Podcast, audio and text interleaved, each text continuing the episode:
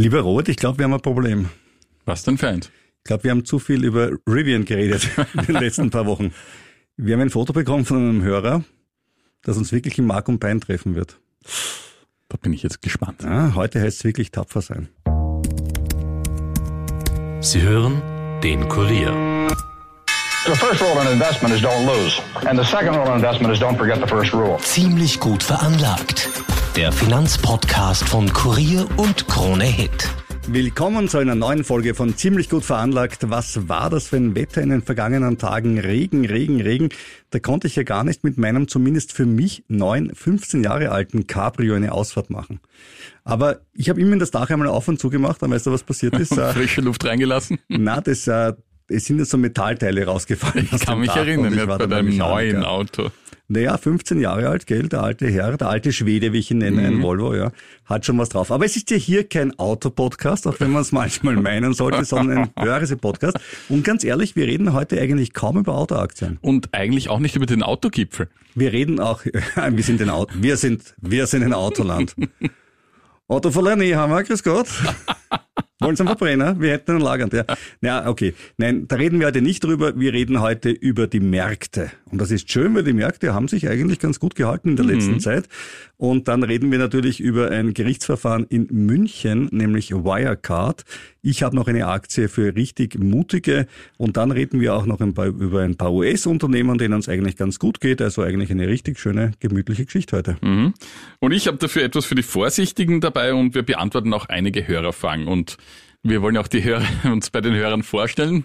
Mein Name ist Robert Kledorfer. Mein Name ist Rüdiger Landgraf. Wir haben beide einen Vornamen mit R. Wir besitzen beide Aktien von Rivian. Das kann ja alles Und das macht Zufall uns sein. rasend. Aber bitte, es ist keine Verschwörungstheorie. Aber k- keinesfalls. Wir beginnen mal mit Wirecard. Ähm, apropos Verschwörungstheorie, da hat mir Felix gesagt, das ist eine, dabei war es wirklich so schlimm. Das Skandalunternehmen, das ja vor knapp drei Jahren zusammengebrochen ist, weil, so sagt es ja die Staatsanwaltschaft, Scheingeschäfte vorgelegen sind. Und wir haben ja im Februar eine Doppelfolge dazu gemacht. Äh, Jetzt läuft das Verfahren ja gegen den ehemaligen Wirecard-Boss Markus Braun. Und Braun sagt ja, es waren keine Scheingeschäfte. Es war alles super, bis einfach jemand mit mehreren Milliarden abgehaut ist. Bis dahin war eigentlich alles ähm, eine Erfolgsstory. Die zwei Milliarden waren in einem Vorort in Manila geparkt. Ja, ich pack's ja noch immer nicht, gebe ich ehrlich zu, aber hört euch einfach noch einmal die Doppelfolge an, falls ihr es noch nicht gemacht habt. Also das Geld war da, sagt er. Und dummerweise sagen aber jetzt ausgerechnet Visa und Mastercard das Gegenteil, nämlich sagen, wir haben nachgeschaut, ah, haben wir diese Umsätze mit Wirecard gehabt? Na, eigentlich, das haben wir nicht gehabt, ja.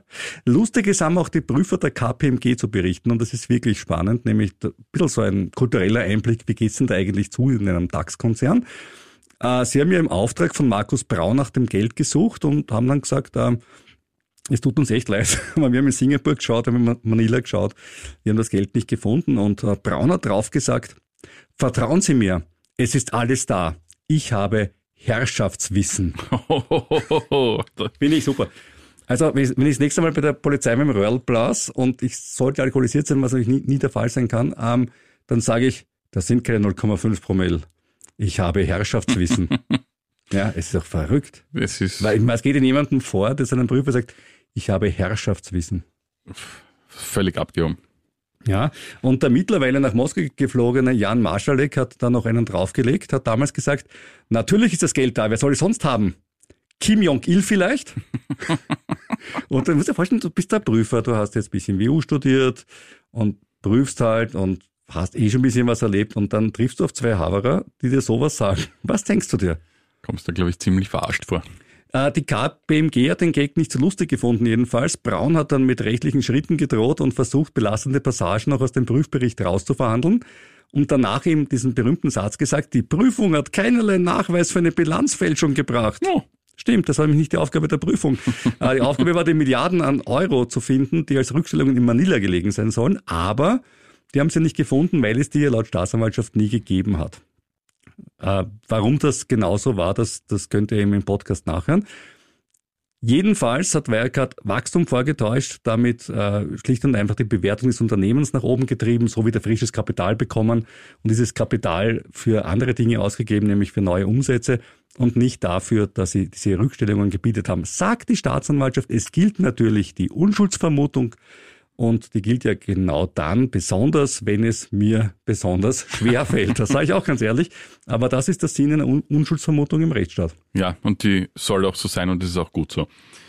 Bei Erwähnung des Namens Wirecard denken sich jetzt vielleicht einige, na, gut, dass ich immer vorsichtig bleibe und nicht in Einzeltitel äh, investiere, sondern lieber bei Investmentfonds bleibe. Da habe ich keinerlei Einzelrisiko und wenn es ein großes Problem gibt, eben wie bei Wirecard, dann tut ein Totalausfall ja auch dann gar nicht so weh.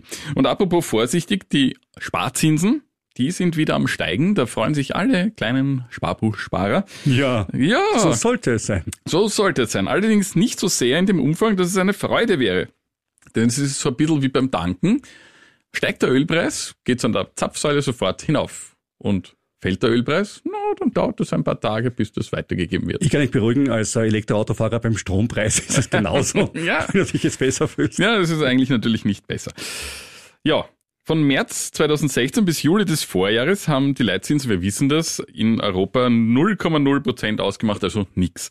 Und dann erst im Zuge der hohen Inflation hat sich dann die Chefin Frau Lagarde, Madame Lagarde. Madame Lagarde, da haben wir sie wieder mal, nach längerer Madame Zeit. Lagarde. Ja, Monteleto. Monteleto. Erhöhe die Zinsen. ja. Im Sommer hat sie sich jedenfalls, im Sommer des Vorjahres hat sie sich dann dazu genötigt gefühlt, tätig zu werden und inzwischen liegt der Zinssatz ja bei 3,5 Prozent. Und Robert schimpft noch immer über sie, gell? Das wollte man noch dazu sagen. Ja, man, man kann reden mit wem man will, alle sagen das Gleiche. Aber egal. In früheren Zinszyklen, lang, lang ist her, kann man sich vielleicht noch daran erinnern, war die Folge so einer Anhebung, dass die Geschäftsbanken relativ bald, also eigentlich schon in den Tagen darauf, diese Anhebung an die Kunden weitergegeben haben. Nur an die Kreditkunden oder auch an die Sparkunden? Auch an die Sparkunden. Ach so. Ja, ja, ich kann mich erinnern, da haben wir dann durchtelefoniert, die Banken, und die haben gesagt, ja, wir haben das schon vorbereitet. Morgen oder übermorgen oder Anfang der nächsten Woche ist es soweit. Warte, da gab's noch sowas wie einen, warte, wie heißt dieses Wort in Österreich? Fremdwort? Wettbewerb, genau, das war's. Ja, ja, ja, ja, ja. Ja, und eigentlich hätte man jetzt rechnen können, ja, wird dieses Mal auch so sein, doch dieses Mal ist es nicht so. Denn die Kreditzinsen sind bis zuletzt gestiegen, die Sparzinsen hingegen auf relativ tiefem Niveau geblieben. Muss man aber verstehen, wenn du eine Bank bist, die ganz viele Staatsanleihen geparkt hat, die immer geringer bewertet werden, musst halt schauen, dass du aus dem Geschäftsbetrieb besser aussteigst. Ja, äh, das sozialliberale Momentum-Institut jedenfalls hat, der Rüdiger wundert sich jetzt, dass ich das Momentum-Institut hier zitiere, aber Ja, der Robert überrascht mich immer wieder. Ich habe schon geglaubt, dass dich heute auf der Fahrbahn angepickt, weil du spät hergekommen bist. kommt vielleicht auch noch mal. Wer weiß, wer weiß. Ja, die hat das erhoben und demnach legten die Kreditzinsen zwischen Juni und Dezember 2022 um 0,83 Prozentpunkte im Durchschnitt zu. Bei den Einlagen hingegen hat der Anstieg nur 0,16 Prozentpunkte ausgemacht. Das hat laut Momentum zu einem Anstieg der Zinsspanne um 40 Prozent geführt. Darf ich als letzter Kapitalist in diesem Podcast noch etwas sagen dazu? Nämlich, ja, dann sollen die Sparer halt woanders hingehen. Also dann gibt's halt keinen Markt, der funktioniert. Okay, bitte, Ja. dann muss, muss jetzt woanders hingehen. Aber äh, zu sagen, meine Hausbank gibt mir das nicht, ja, Ja, natürlich. das muss ein Wettbewerb geben. Ja, eh. Am wenigsten sind demnach die Zinsen für täglich fällige Einlagen, also das sind etwa auch Girokonten, gestiegen. In Summe hätten damit auch die Zinsgewinne der Banken deutlich zugelegt, trotz gleichbleibendem Kredit- und Einlagenvolumen. Im Juni des Vorjahres betrug die Differenz laut Nationalbank aus den Einnahmen aus den Kreditzinsen und Ausgaben für Anlagezinsen, also der Nettozinsgewinn, noch 257 Millionen Euro. Im Dezember, also ein halbes Jahr später, waren es fast 100 Millionen Euro mehr. Von den Banken dazu heißt es, wir müssen auch unsere Kosten verdienen. Ja.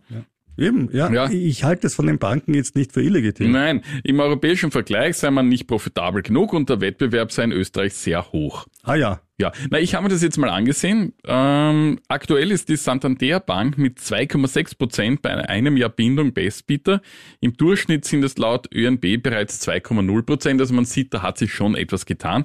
Bei täglich fälligen Einlagen ist die VKB Bank ganz vorne mit 1,5 Prozent. Freilich der Abstand zur aktuellen Inflationsrate von 9,2 Prozent ist noch immer ziemlich krass. ja, aber da können die Banken jetzt nichts Nein, ich sage dafür. nur, Ne? Also, ähm, die Direktbank Dadat empfiehlt als Alternative inflationsgeschützte Anleihen. Da gibt es einen kleinen Basiszinssatz von bis zu 0,2 Prozentpunkten plus die Inflationsrate drauf. ja. Damit sollte ein Verlust ausgeschlossen sein.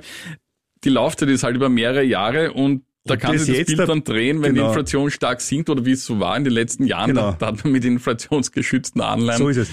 ja, Das ist eines der können. klassischen Produ Produkte, wo man sich denkt, das hätte man das letzte Mal kaufen sollen, bevor die Inflation raufgegangen ist. Ja, Ja, genau. Also fürs nächste Mal im Hinterkopf haben. Aber jetzt im jetzigen Zyklus noch eine inflationsgesicherte Anleihe zu kaufen, äh, naja, es ist ein bisschen spät. ja, muss man sich dann halt ansehen, wie lange die Laufzeiten noch sind. Und die Frage ist, welche Inflation wird denn da abgedeckt?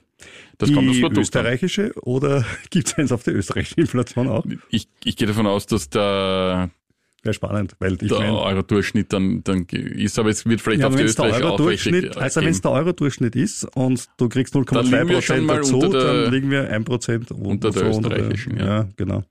Also so klasse ist dann auch nicht. Ne? Ja, wie gesagt, muss man sich die Produkte genau dann ansehen, auf was sich bezieht. Dann kaufe ich mir doch lieber eine Aktie, nämlich eine richtige Hochschaubahn. Ja, da Ich sind wir wieder beim riskanten. Rüdiger. Ja.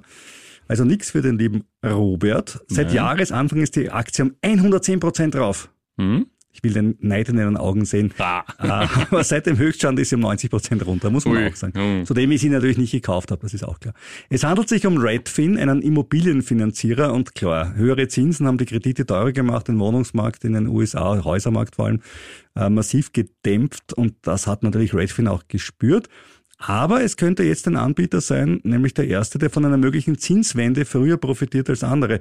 Denn die FED hat jetzt gesagt, dass die Zinsen bis zum Jahresende nach aller Voraussicht nur mehr um 0,25 Prozent angehoben werden sollen. Also ich habe Redfin und ich habe jetzt sogar ein bisschen nachgekauft. Wirklich? Ja, Ja, kann man machen, ja. Hättest eher am Höchststand verkaufen sollen, aber das ja, weiß man das halt nicht. Problem am ist, die Aktie hat auch, auch diese Aktie hatte dieses extra nicht, das Glöckerl, das sie läutet, wenn es am teuersten ist. Ich, ich, ich warte noch immer drauf, aber ich habe es noch nicht gefunden. Die Börseglocke dir zulegen. Ja, die läutet am Anfang und am Schluss, aber nicht, wenn es am nicht, nächsten ist. nicht dann, wenn es interessant war, ja.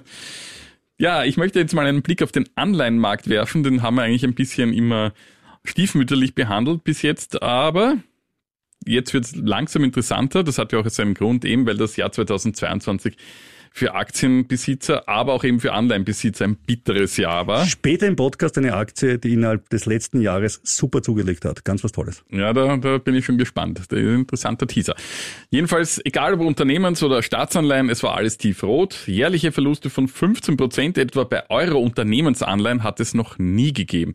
Neben den risikoreichen, hochverzinslichen High-Yield-Papieren haben nur Geldmarktpapiere kaum Verluste erlitten. Dabei handelte es sich um Papiere mit ganz kurzen Laufzeiten. Etwas besser schnitten auch für Euro-Anleger in Dollar gehandelte Papiere wegen der Dollarstärke ab.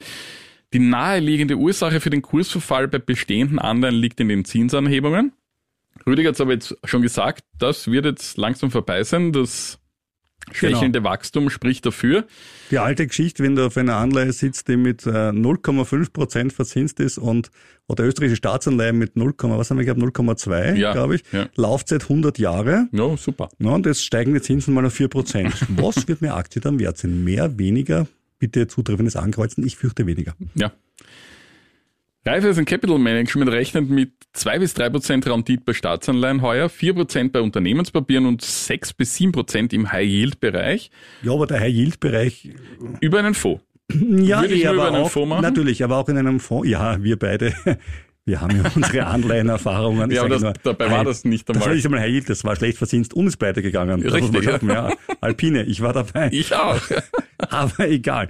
Ähm, bei so einem Fonds muss er wirklich breit gestreut sein, Natürlich. weil wenn heute jemand 6, 7 Prozent ähm, im Natürlich. Euro Also zahlt, High Yield, dann High Yield würde ich unseren Hörern jetzt generell jetzt nicht Über als ETF, Einzeltitel, über ETF reingehen. ETF oder Ja, Investmentfonds, genau. je nachdem, wie man will.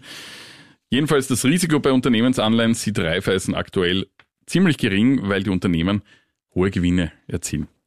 Ja, das stimmt. Also aktuell, solange es der Konjunktur geht, geht es Ihnen ja fein. Also Ja, kommen wir zu den Aktien. Auch da gibt sieht es gleich, eine ja. ganz tolle Aktie, nämlich die Aktie mit dem wunderschönen Namen Louis Vuitton, Moet und Chandon Ja. und NSI, kurz gesagt LVMH. Rüdigers Lieblingsaktie. Er sagt das immer so schön. Ja, weil sie nämlich um 38 Prozent gestiegen ist Mhm. innerhalb des, der letzten zwölf Monate. Und das ist insoweit toll, weil das Börsenumfeld, wie du vorher schon skizziert Mhm. hast und wie wir auch alle gemeinsam, liebe Hörer, erleben mussten, war ja nicht das Beste. Also 38 Prozent drauf. Und JP Morgan hat dann nach den jüngsten Zahlen sogar das Kursziel auf 900 Euro erhöht. Äh, gut, äh, weiß auch nicht so die mutige Leistung, weil bei 886 liegt der Kurs aktuell. Aber ist ja schön, wenn die Kursziele mit dem Kurs erhöht werden und immer weiter steigen müssen, weil der Kurs weiter steigt. Das ist, ist ein, ein, schönes, ja. ein, ein, Luxusproblem. Ja. passend zum Titel.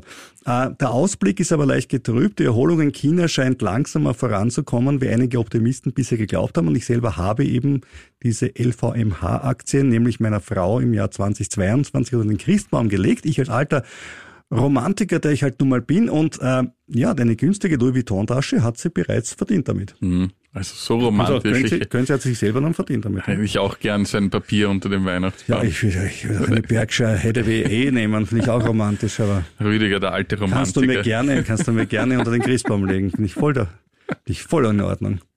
Noch eine Aktie aus meinem Portfolio hat Zahlen vorgelegt, nämlich Netflix, Umsatz etwas höher, Gewinne etwas geringer. Für viele unserer Hörer, die keine Netflix-Aktie haben, aber das Produkt verwenden, auch äh, du, lieber Robert. Natürlich. Äh, Passwort-Sharing, mhm. schon mal gehört davon. Ah, so nebenbei. Äh, macht niemand. Dass Netflix bereits unterbinden wollte, bleibt offenbar noch bis Ende Juni möglich. Ganz wichtige Information. Also Sie haben im Quartalsbericht gesagt, Sie werden das, äh, im Earnings Call gesagt, Sie werden das jetzt später äh, ja. versuchen abzudrehen. Und das hat natürlich einen hohen Erlössteigerungs, ein hohes Erlössteigerungspotenzial für Netflix. Also es ist jetzt verboten, natürlich aufgrund der Nutzungsbedingungen, um es klar zu sagen, wird aber noch nicht kontrolliert, aber soll im Juli dann kontrolliert werden. Und Mutige greifen ja auch bereits zu Banktiteln und sie bekommen jetzt mathematische Unterstützung. Jetzt wird's wieder was für den Robert. jetzt wird's mathematisch, oh, gell? Ja. Aber man versucht ja immer die Zukunft vorherzusagen. Das ja. ist ja das alte Problem, Kristallkugeln und so weiter. Und man versucht es jetzt auch mathematisch und zwar hat man sich angesehen, okay, in den letzten Bärenmärkten wird es am Ende des Bärenmarktes ausgesehen. Wie haben die Unternehmen Gewinne erzielt, welche Gewinne haben sie erzielt? Und äh, kann man daraus einen Schluss daraus ziehen, wie in der jetzigen Phase, ob der Bärenmarkt jetzt schon am Ende ist oder ob er noch weitergeht und so weiter? Und hat zwischen den jetzigen Unternehmensdaten und denen der letzten Bärenmärkten einen Korrelationskoeffizienten berechnet. Das klingt jetzt sehr kompliziert, aber heißt nichts anderes. Bei plus eins heißt es passt genau zusammen, bei minus eins überhaupt nicht, bei null es besteht kein Zusammenhang. That's it. Und siehe da, im Oktober lag der noch bei minus 0,59 und jetzt liegt er bei plus 0,44. Und das ist ein schöner Indikator. Das könnte bedeuten, dass der Bärenmarkt langsam zu Ende geht. Wobei man dazu sagen muss, diese Modellierungen sind immer toll, weil du es in der Vergangenheit immer super anpassen kannst. Und dann gibt's halt immer andere Faktoren. Wladimir Putin, Zinsniveau, Wertentwicklung, Gehalt einer Anleihen, Kreditausfälle. Aber das Gröbste scheint überstanden und falls das wirklich so ist, dann hat die Fed das Kunststück geschafft, die Zinsen zu erhöhen, ohne die Wirtschaft abzuwürgen.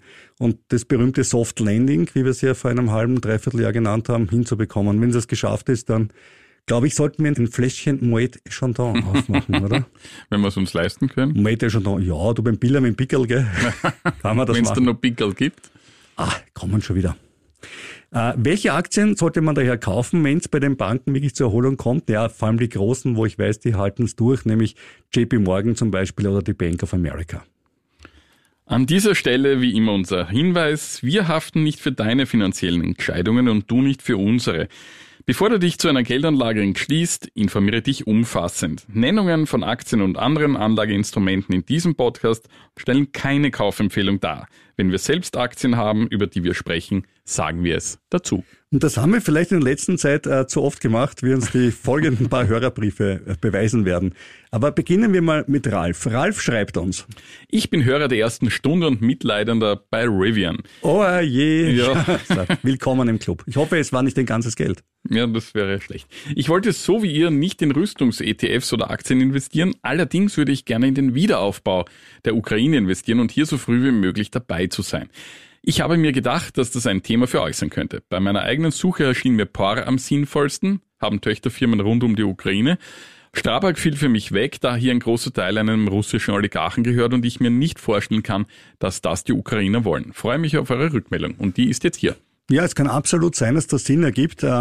Ich will mir nur nicht erwarten, dass das jetzt auf Knopfdruck funktioniert. Also sprich, ich kaufe die Aktie jetzt, äh, Wladimir Putin sagt, es tut mir leid, zieht sich zurück und finanziert den Wiederaufbau. Wird so nicht passieren.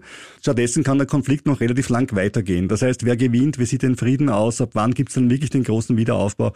Also da ist ein paar Unbekannte in deiner Gleichung drin.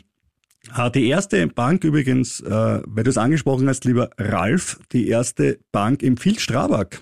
Ich würde aber, wenn, dann langsam reingehen, jedes Monat einen Teilbetrag und wenn man dann klarer sieht, vielleicht mehr. Alternativ übrigens, wenn ich mich jetzt nicht auf eine einzelne Baufirma festlegen möchte und sage, ich weiß genau, haben die besten Kontakte in der Ukraine und deswegen geht es und dem sein Schwager hat einmal den getroffen und das ist alles super. Äh, wenn man wirklich dann sagt man, wie sich breiter aufstellen, ein ETF nehmen, wie zum Beispiel den iShares Stocks Europe 600 Construction and Materials, wie der Name schon sagt, bildet die 600 größten europäischen Unternehmen der Branche ab.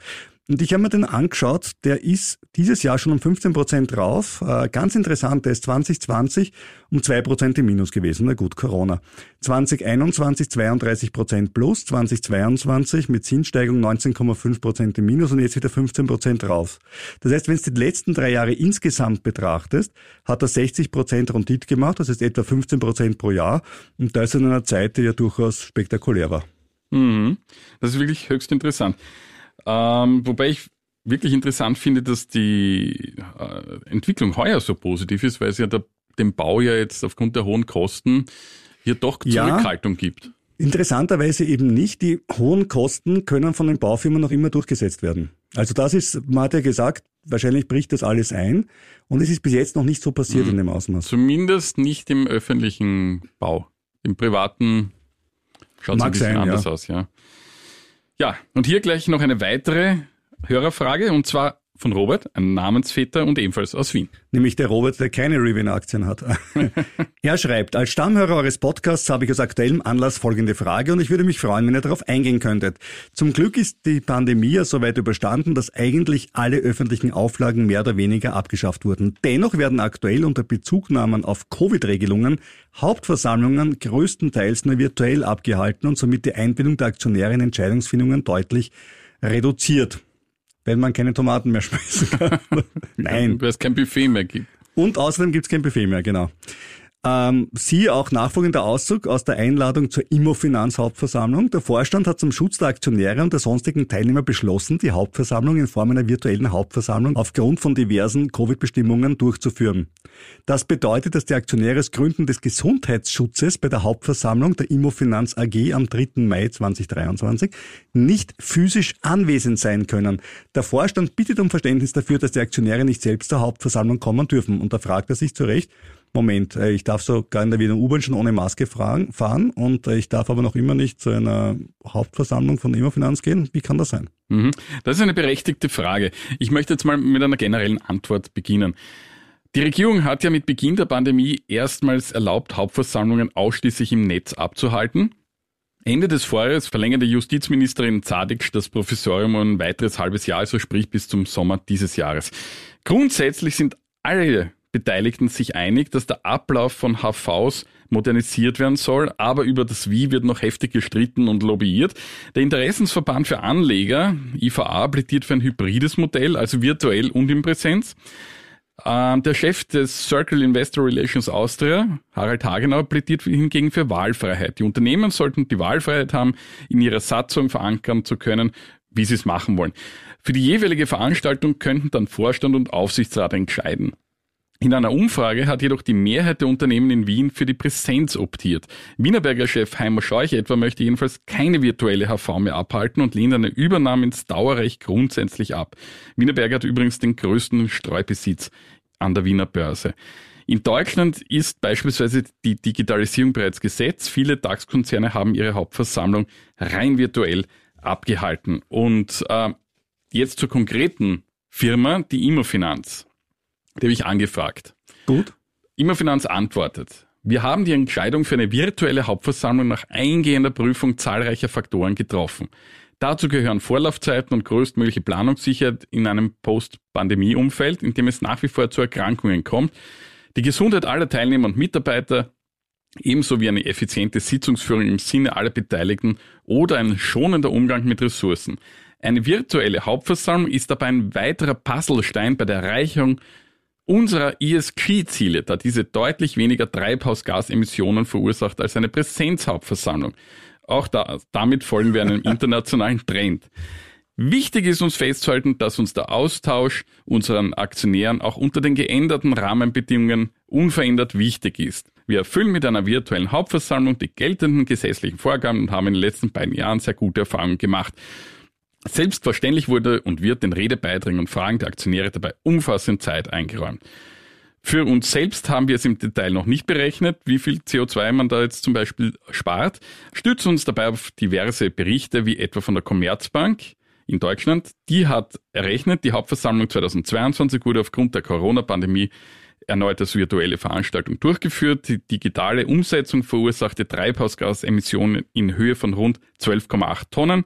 Zum Vergleich, die HV 2019 als reine Präsenzveranstaltung war für 152 Tonnen verantwortlich, also um 140 Tonnen mehr.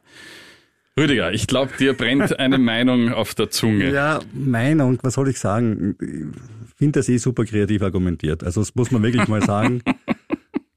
Gut und, und verstehe das auch und ich verstehe ja auch, dass man sich das Buffet sparen möchte und ist alles okay. Also bin ich dabei. Diese ESG-Sache als Baufirma finde ich insoweit sehr lustig, weil ähm, Zement, äh, der mhm. relativ stark verwendet wird zum Bauen, habe ich mir mal sagen lassen, für circa zehn Prozent der globalen Erwärmung zuständig ist äh, und der gesamte Verkehr äh, für deutlich weniger.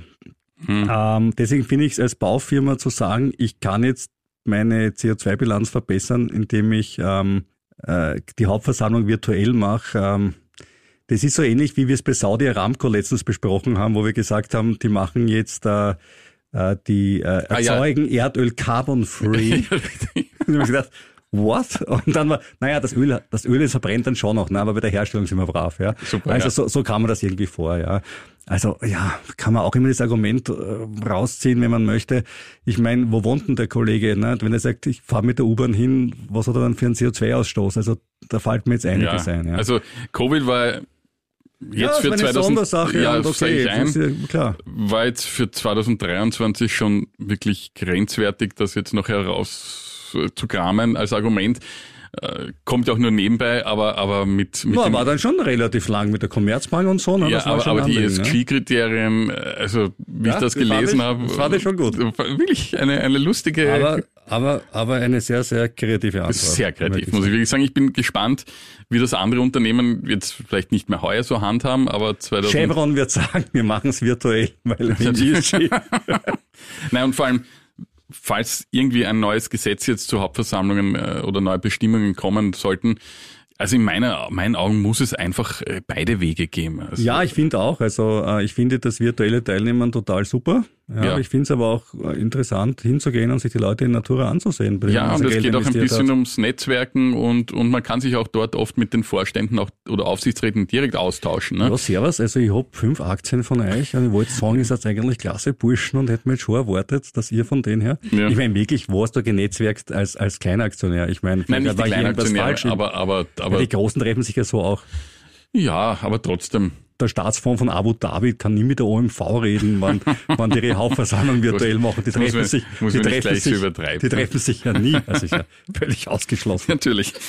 So, ja, aber ähm, noch eine schöne Zuschrift. wir haben noch eine sehr schöne eine, Zuschrift. Das ist, da hat dieses, der hat jetzt mit einer Frage nichts zu tun. Na, nämlich eigentlich eher mit einer Provokation. Eine, ja, aber, ich sagen, aber eine gute, eine schöne Provokation. Eine schöne Provokation. Wir haben nämlich ein, eine E-Mail bekommen. Da mit einem Foto. Da stand gar nicht viel drinnen, nämlich von unserem Hörer Andreas. Er hat geschrieben, ich musste dabei an euch denken. Und das fand ich eigentlich auch wiederum schön. Das ist nett, wenn man an uns denkt, ja. Jetzt muss man sagen, was hat er gesehen? Irgendwas, einen Sonnenuntergang oder was Schönes? Nein, er hat einen Rivian gesehen. Er hat einen Rivian gesehen, ganz offensichtlich in den USA aufgenommen. Straßenschilder sprechen dafür. Taylor Street, sage ich, ne? Wie ja, auch immer es war. Taylor Street, wo das auch immer aufgenommen worden ist. Ich finde es ich find's ja prinzipiell super, wenn man uns ein Foto mit Rivian schickt. Da sieht man, dass diese Fahrzeuge wirklich existent sind ich und auch schon mal Straßen gezweifelt. fahren. Ja, also Zumindest dieses. Aber, und jetzt kommt's, jetzt dieser Rivian-Fahrer hat etwas gemacht, was irgendwie schon recht hart ist. Er hat auf die Rückwand seiner Fahrerkabine des SUVs den Börsenkurs von Rivian drauf foliert. Ja, und wir kennen ja den Börsenkurs von Rivian. Und ich sage nur, ähm, stellt euch einen Berg vor, ein Kind zeichnet einen Berg und links ist der Berg und rechts ist das Tal. Ja, mhm. so in etwa kommt das im Ganzen rüber. Aber vielen Dank, äh, lieber Andreas, für dieses Bild. Wirklich ähm, kreativ. Äh, danke und, vielmals. Äh, wer weiß, wenn wir in zehn Jahren drei Revens daneben stehen und die Kurve geht weiter, vielleicht geht sie wieder nach oben. Ja. ja. Ich glaube es ja nicht. Apropos fallende Kurse, äh, Riven ist gefallen, aber natürlich gar nichts gegen äh, unsere Bombenaktie der letzten Woche, nämlich Tupperware. Ja, wir erinnern uns noch von Tupperware, wie es Robert... Äh, ja, Deutsch, für unsere Deutsche, deutschen Hörer muss ich Tupperware deutschen Hörer sagen. Tupperware, ja. Die ja, weil sie halt aus unterschiedlichen Gründen den Zahn der Zeit verschlafen haben, wenn man so möchte, könnte man sagen, dieses Internetvertriebssystem, ja, Ja. mag man nicht, ja. Das ist so eine Na, das kleine, na, wollen wir nicht. kleines Kaffeekränzchen ja besser. Ein Kaffeekränzchen ist besser und deswegen geht es ihnen halt schlecht und die Aktie steht jetzt, glaube ich, bei 1,34 Dollar, habe ich gerade vorher geschaut, ja. Und da haben wir uns gedacht, letzte Woche, naja, ist doch super, wenn wir eh wissen, dass die runtergeht, weil wir glauben einfach beide nicht mehr dran, dass Tupperware noch der große Burner wird. Dann könnten wir doch auf fallende Börsenkurse spekulieren.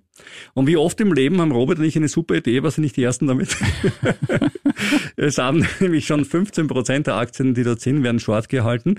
Und man kann leider in Deutschland und Österreich nicht direkt in ein Zertifikat investieren, das leer verkauft. Vielleicht kurz, was ist leer verkaufen? Robert und ich borgen uns Aktien am Markt aus, verkaufen sie weiter, müssen sie irgendwann wieder zurückgeben. Was machen wir? Dann kaufen wir sie zurück, wenn sie billiger sind und so haben wir Geld verdient. Das ist die Idee des Leerverkaufs. Und äh, die hatten eben andere vor uns auch. Und wenn man sich die Optionsscheine ansieht, äh, die Ende dieser Woche fällig sind, dann sieht man auch schon, dass die Anleger wirklich von weiterem Absturz ausgehen. Wichtig ist nur eines, äh, alle diese Papiere, von denen wir gesprochen haben, haben ein spezielles Ausführungsdatum. Das heißt, es nützt dir ja nichts, wenn du da denkst, oh ja, na mit dem Tupperware, das geht einem Ende entgegen. Wenn dann jemand, ein Spaßvogel, sei es Elon Musk zum Beispiel, sagt, Tupperware wird Grundausstattung für Tesla, warum auch immer, und der schießt nach oben und du hast das Pech, dass du an diesem Tag die Aktie kaufen musst, weil du sie Dann ist deine Kohle weg, musst, ja. dann ist deine Kohle trotzdem weg. Ja, also vielleicht auch immer darauf achten, wie das Ausführungsdatum ist. Ihr könnt euch Optionsscheine in den USA dazu kaufen, die gibt's. Ich würde nur immer darauf achten, wenn ich Optionsscheine kaufe, dass ich Optionsscheine kaufe, die das Risiko deckeln. Also Zertifikate kaufe, bei denen ich nicht unlimitiert hafte, weil rein theoretisch würde Tupperware aus irgendeinem Grunde, wenn ich Geld auf 100 Euro steigen, du hast es um 1,50 gekauft und musst es, hast es verkauft Ja. und musst es dann wieder zurückkaufen, verlierst du deutlich mehr als dein eingesetztes Geld. Wird deutlich Ja. teurer, ja. Und deswegen, äh, normalerweise bekommst du als Endverbraucher diese Papiere nicht, aber trotzdem immer ein Auge drauf haben, was ist mein echtes Risiko dabei. Ja. Und ich wiederum, das war auch Thema letzter Woche, habe mich bei der Finanzmarktaufsicht bezüglich Mangos erkundigt. Ja, Also- genau, also das ist ja mein, meine super Sache ist Ja. Mango. Er hat mich schon wieder zweimal angerufen übrigens, der Herr Ah, Mango. Also das gut, ist mal, du, wenn ich mir anschaue, wie oft mich die erste Bank angerufen hat in den, in, in, in den Corona-Krisen und so, wie oft Ja. der mich anruft, der kümmert sich um mich. Der kümmert sich um dich, der will dir Mangos verkaufen. Also worum es geht, er will mir nicht Mango, sondern Mango-Bäume verkaufen, Ja. nämlich ein Zertifikat. Eigentlich eine, eine Anleihe ist es, eine Unternehmensanleihe für eine Firma, die Mango-Bäume hat, die super verzinst ist. Und ja, 16 Prozent nach 16 einigen Jahren im Prozent. Jahr. Ja, genau, das ist gut verzinst. Und ich habe mir gedacht, komisch, das ist so viel. Ja, Da frage ich doch meinen alten Freund Robert. ja. Ja, du hast ja dir zuerst angesehen, äh, ein bisschen gegoogelt, ein bisschen recherchiert bezüglich des Unternehmens. Da gibt es so eine tolle Homepage und da steht auch eine ISIN-Nummer drauf. Also ISIN-Nummer ist ja für jedes Wertpapier eine bestimmte Nummer vergeben. Und dann hast du mal nach dieser ISIN-Nummer gegoogelt und äh, ja, Das kam nur die Seite raus von den ja, Unternehmern. Und sonst nirgends was gefunden. Und da haben wir uns eben gedacht, ihr könnt das ja nachhören von letzter Woche, werden wir uns mal erkundigen bei der Aufsicht, was die von diesem Papier hält. Also ich habe jetzt bei der Finanzmarktaufsicht mich erkundigt und habe ihnen quasi diesen Sachverhalt, diese Seite mitgeteilt, geschickt, was, was die davon halten einfach. Und sie haben sich das angesehen und haben mir gesagt, ja, wir sind eigentlich die Ersten, die uns, äh, die sie darauf aufmerksam machen auf diese, auf diese Website und Sie werden sich das jetzt mal ansehen und gegebenenfalls dazu Schritte einleiten, wie etwa eine Warnung an potenzielle Anleger. Das ist total super. Da fühle ich mich so ähnlich, wie wenn ich eine Standardantwort vom Amazon Customer Care bekomme. Äh, nein, ist eh super, ja. Schön, dass Sie es anschauen. Aber was dauert so lang herauszufinden, ob so eine ISIN in Luxemburg vergeben ist, ja oder nein? Das verstehe ich nicht. Also ich muss eigentlich nur nachschauen können in einem Register der Wertpapiere äh, von Luxemburg. Gibt's die ISIN oder gibt's die nicht? Ja, aber vielleicht ist das zu wenig um für eine Warnung. Vielleicht muss man. Nein, ich, ich will nur wissen, ob es die ISIN gibt. Das sollen Sie feststellen. Wenn es die ISIN nicht gibt und er wird mit einer ISIN, dann glaube ich, ist die Warnung außerdem eh relativ klar. Also wenn Das ich im Prospekt klar, der ja. ISIN reinschreibe und die gibt's nicht, dann ist irgendwie Betrugsabsicht oder er hat sie verdiebt, das könnte ja auch noch sein, aber grundsätzlich es schaut aber nicht so gut aus dann. Ja? ja, ja. Also wir bleiben Also, dran an dieser ja, Sache. also bitte, bitte sei lieb und, und ruf vielleicht doch mal an bei denen und, und Ja. frag sie, ob es die ISIN gibt. Und wenn nicht, kannst du nicht in Luxemburg anrufen, ist ein Ferngespräch. Das geht doch heute in der EU, das halbe nicht mehr so viel. Kannst du leisten bei der vielleicht, Zeitung. ein, vielleicht ein R-Gespräch. möchte bitte ich mit ein R-Gespräch anmelden nach Luxemburg beim Amt. Mein Gott, sind wir alt geworden. Ja. Ja, aber heute Selbstwählverkehr auch nach Luxemburg möglich, wie es so schon heißt.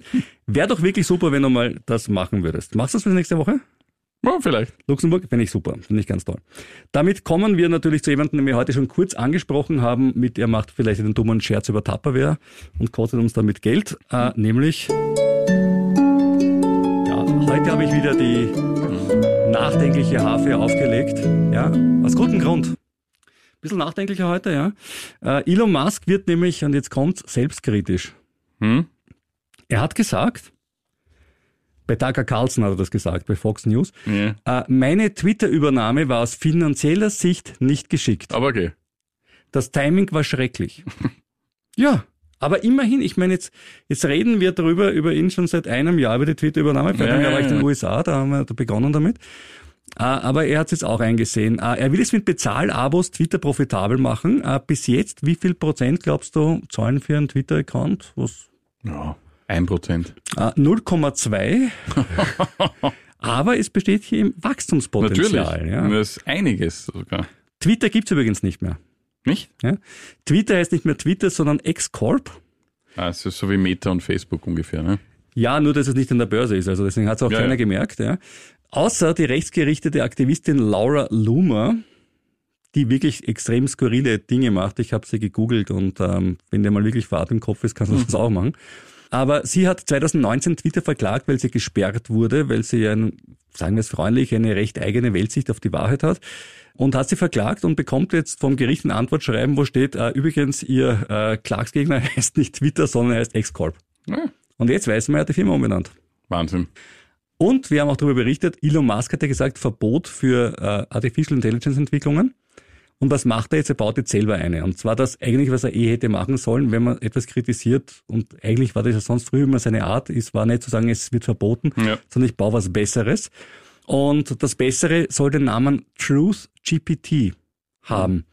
Woran erinnert dich, äh, wenn du Truth Das ist irgendwie Trumpig. Truth Das. Social mäßig, ja. Aber es soll angeblich das bessere ChatGPT werden, nämlich eines, das wirklich die Wahrheit darstellt, soweit sie im Netz auffindbar ist. Dass es klingt wie Truth Social ist dabei hoffentlich nur ein Zufall. Ja, spannende Zeiten, würde ich sagen. Ähm, nichtsdestotrotz, jetzt sind wir mal für heute am Ende angelangt. Wer uns schreiben möchte, Oder Fotos von Rivian-Autos, wir sammeln sie, wir machen ein kleines Fotoalbum jetzt mit Rivian-Autos. wir werden, wir werden sie an Rüdigers äh, Fotowand hängen in seinem Büro. Ah, das wird schön werden. Das wird, das werden wir noch in Farbe ausdrucken. Das wird ganz toll werden. Also wer uns jedenfalls schreiben möchte, dann bitte an. Ziemlich gut veranlagt, at kurier.at oder aber eine Postkarte an den Kurier zu Handen Robert Kledorfer, Leopold-Unger-Platz 1 in A1190 Wien. Kennwort entweder Rivian oder Kasperlpost. Wir, wir freuen uns jedenfalls über alle Zuschreiben, egal ob E-Mail oder per Post. Vielleicht auch per Fax, auch Ja, möglich. du hast noch immer nicht deine Faxnummer gesagt. Ich Ja. finde, du schließt total viele Leute aus. Und Telex gibt's nicht? Gab's Na, noch ein Telex Telex? haben wir nicht mehr. Nein, wie kann das passieren? Ja. ja. Und auch abonnieren, bitte. Abonnieren auf jeden Fall, nämlich äh, bei der Plattform- und Datenkrake deiner Wahl, sei es Spotify, sei es Google, sei es Amazon Music oder Apple. Überall gibt's uns. Und überall könnt ihr uns abonnieren und auch bewerten, wenn es euch Freude macht. Mhm. Aber am besten klingt der Podcast auf Kurier.at und KroneHit.at. genau, da klingt er einfach, weißt du, das ist so dieses Handwerksgemachte, dieses, diese ehrliche. Das, dieses das, mit ja, Liebe, ja. Ja, das Ganz ma- viel Gefühl. Ich höre das, ich höre das raus, ja. Ja. ja, und dann hört bitte nächste Woche wieder rein, weil dann sind wir vielleicht reicher. Aber ziemlich sicher weiser.